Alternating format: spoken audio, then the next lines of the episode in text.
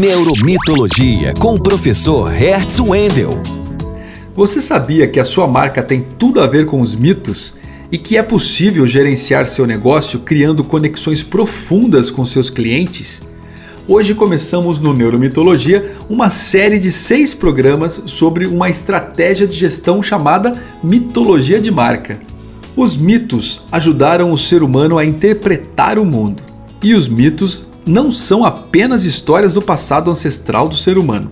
Eles estão vivos, evoluíram em forma de narrativas artísticas e midiáticas, como o teatro, a literatura, o cinema, o jornalismo e a publicidade.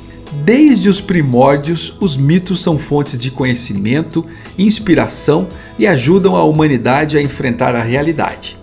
Por isso possuem uma conexão profunda com o ser humano, pois os mitos revelam nossas angústias e alegrias diante da vida. A sociedade do consumo é rica em mitologias, entre elas a mitologia de marca. Essa categoria de mitologia possui seis dimensões: arquétipo, narrativa e ritual, tempo, totem e magia. Hoje vou tratar da primeira dimensão da sua mitologia de marca, o arquétipo. Os arquétipos são a matéria-prima do inconsciente coletivo.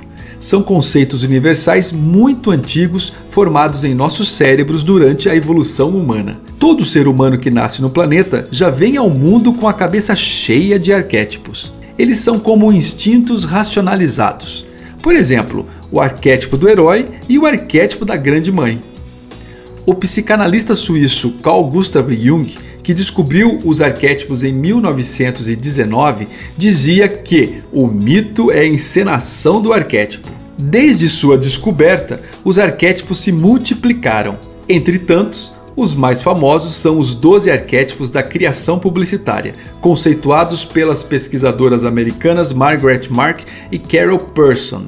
Elas dizem que cada marca possui um arquétipo que comunica e gera uma conexão imediata com o imaginário do consumidor. Só para citar alguns exemplos, marcas que se posicionam como inovadoras operam com o arquétipo do fora da lei. As marcas que agregam poder a seus consumidores estão sob o arquétipo do governante. E as marcas que usam o humor para chamar a atenção estão operando o arquétipo do bobo da corte. O primeiro passo para sua marca mitar é conhecer o seu arquétipo, pois ele vai dar personalidade à sua marca e, desta maneira, orientar todo o seu planejamento e a sua comunicação estratégica. Espero que você tenha gostado da dica de hoje. Eu sou Hertz Wendel, cientista e professor do curso de Comunicação Social da Universidade Federal do Paraná.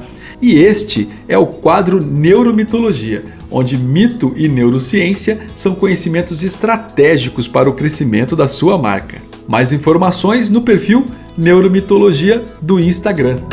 No Instagram, acesse Neuromitologia e saiba como o passado dos mitos e o futuro da neurociência ajudam a compreender o universo do consumo.